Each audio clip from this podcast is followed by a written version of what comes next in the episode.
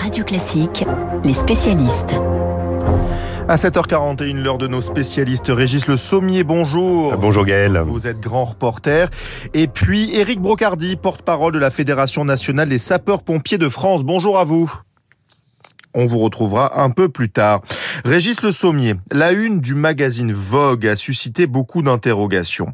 On y voit Olena Zelenska, l'épouse du président ukrainien Volodymyr Zelensky.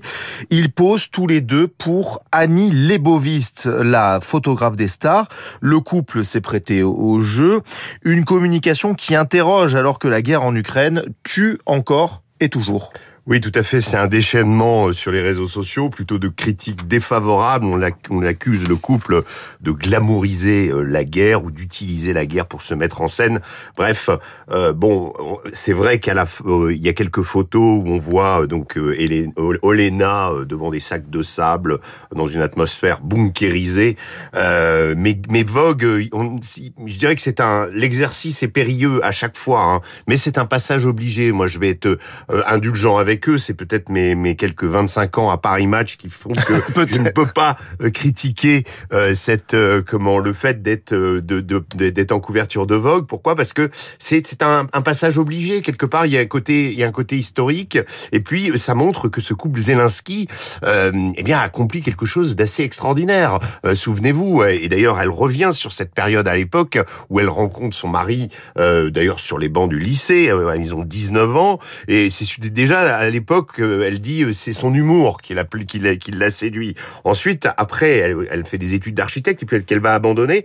Elle va devenir scénariste. Euh, c'est elle qui va d'ailleurs faire les scénarios de des comment des shows ah dans lesquels participe son mari, notamment la Ligue du, du rire. En 2015, c'est Servant of the People qui aussi voilà. Donc en, fait, elle va on, on, va comprendre comment ce couple va être face à son destin, va, va devenir tout à coup va être à un moment cardinal de l'histoire de l'Ukraine euh, sur le, d'ailleurs, c'est très étonnant sur la euh, quand en, mai 2020 ils décident de se présenter aux élections, euh, ils en ont pas du tout parlé et elle apprend ça à la radio. Elle apprend ah son mari qui dit je vais me présenter aux élections. Donc il y a, y a un peu de, de, de, il y a pas toujours de la une communication optimale dans le couple. Enfin bref, on, on, on comprend comment ils vont se retrouver à ce moment historique de la de l'Ukraine. Comment elle qui avait choisi, qui avait pas du tout imaginé devenir première dame ni encore moins euh, diplomate, parce qu'on sait qu'elle est allée au début juillet aux États-Unis euh, pour demander des armes au nom des mères ukrainiennes. Donc elle a ce côté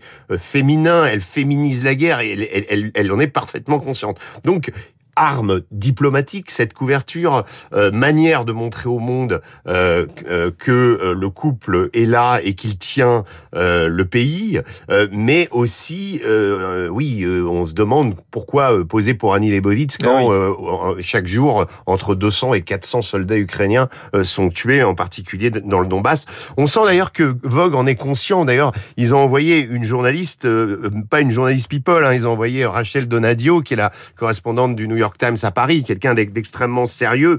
Donc on sent vraiment qu'ils savent, qu'ils voilà, ils étaient conscients des, limites de cet exercice.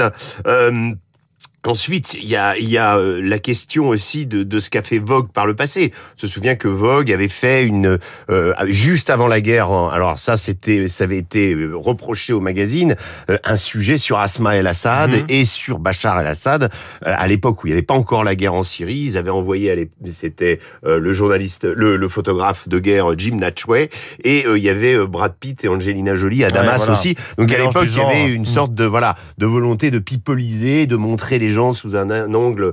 Euh, voilà, donc euh, Vogue les limites a, déjà euh, comment dire bousculé les limites de cet exercice.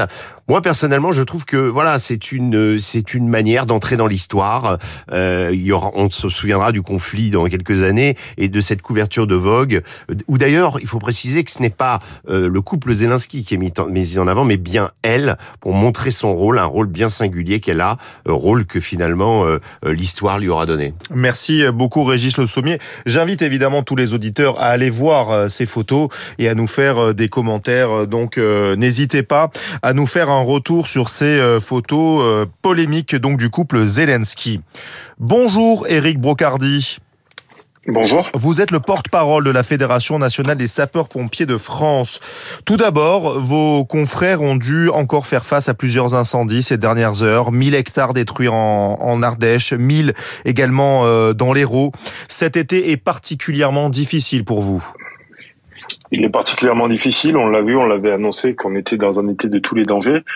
Donc que ce soit effectivement sur euh, ce volet euh, incendie, euh, feu d'espace naturel ou feu de forêt, que l'on soit aussi sur les interventions du quotidien, parce qu'aujourd'hui c'est vrai que le scope est mis sur les feux de forêt évidemment, mais Aujourd'hui, c'est toujours une intervention toutes les 7 secondes en France qui sont euh, effectuées par les sapeurs-pompiers de France. Donc, euh, euh, globalement, c'est vrai que on est sur un été extrêmement tendu d'un point de vue de la réponse opérationnelle. On est sur un été où les fortes canicules nous donnent aussi cette appréhension du spectre sanitaire en ce qui concerne la protection des personnes et donc évidemment nos concitoyens. Donc ça veut dire que globalement aujourd'hui tous les sapeurs-pompiers de France sont extrêmement euh, en alerte euh, sur l'ensemble des paramètres, que ce soit au niveau sanitaire comme ce soit au niveau incendie. Ce qui est fou, c'est qu'à chaque fois ou presque, la piste criminelle est privilégiée.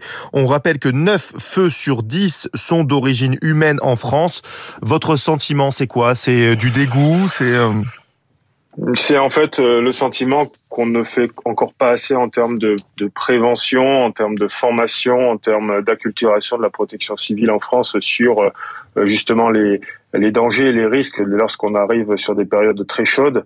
On est aussi sur euh, parfois des difficultés de redescente et de euh, on va dire de, de, de fluidifier encore mieux l'information sur les dangers, les risques particuliers et inhérents à, aux aspects, on va dire, naturels, que ce soit d'évoluer ou non en période de grande sécheresse dans nos massifs forestiers, que ce soit justement à, l'accès à ce type d'information de ce que j'ai le droit de faire ou de pas faire, ou ou avoir des comportements dits réflexes euh, pour justement éviter euh, bon nombre de catastrophes, puisque vous venez de le dire, c'est 90% aujourd'hui des incendies euh, sont liés à l'activité humaine. Sur ces 90% aujourd'hui, c'est 70% dû à des actes de négligence qu'il faut impérativement gommer au quotidien, ne serait-ce que pour apporter, en apportant une meilleure culture de la protection civile, et puis 30%, on va dire, où c'est d'un acte purement volontaire, euh, et là, auquel cas, euh, c'est l'acte punitif qui doit être mis en avant. Alors, il y a un autre aspect qui est franchement inquiétant, ce sont les pompiers pyromanes.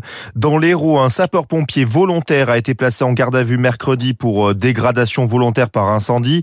Comment vous expliquez qu'un pompier puisse allumer volontairement un feu? Cela paraît complètement dingue. Alors, déjà, je me permets de rectifier, ce ne sont pas les pompiers, mais un individu portant l'uniforme et que je pense qu'aujourd'hui, il a nécessairement manquer euh, sa vocation ou sa voix. Mhm. Euh, donc euh, aujourd'hui, on ne doit pas gommer euh, l'ensemble des actions qui sont menées parce qu'il ne s'agit pas aujourd'hui de focaliser sur un seul individu qui pourtant a eu un acte, on va dire, de trahison envers l'ensemble des 251 000 sapeurs-pompiers de France qui aujourd'hui continuent à lutter et se battre, parfois au péril de leur vie évidemment, avec tous les risques que cela que cela incombe, que cela incombe euh, face aux flammes. Et donc à partir de là, c'est un acte intolérable. C'est vrai qu'il faut dissocier euh, la partie aussi euh, pyromane d'incendiaire. ce sont deux choses complètement différentes. Si on parle effectivement de, de pyromanie, il faut peut-être en amont continuer. Mais cela dans toutes les professions, dans toutes les corporations malheureusement, où nous avons à un moment donné des difficultés pour mieux déceler. Aujourd'hui, c'est vrai qu'on est soumis à, à différentes euh, démarches, euh, qu'elles soient administratives, euh, sportives aussi, pour intégrer le corps des sapeurs-pompiers. Donc à cela, est-ce qu'il faut renforcer je dirais oui, il faut renforcer peut-être les mesures de sélection, de présentation de différents dossiers, euh, en termes de, de, pièces justificatives dues à un casier judiciaire peut-être plus approfondi. Donc aujourd'hui, euh, il s'agit aussi de, de, de, distinguer cette partie vraiment euh, cette, cette, cette, personne qui est vraiment isolée dans son acte de l'ensemble des autres euh, de la de la corporation. C'est extrêmement essentiel d'en venir là parce que quand vous êtes sur le front des feux et que vous entendez cela, c'est sûr que ça peut décourager, ça peut mettre en colère, euh, mais néanmoins, il faut pas gommer tout le reste. Merci beaucoup, Eric Brocardi. Je le rappelle, vous êtes le porte-parole de la Fédération nationale des sapeurs-pompiers de France. Merci d'avoir été notre spécialiste. Merci, à vous, Régis Le Sommier. On se retrouve demain à la même heure. Tout de suite, le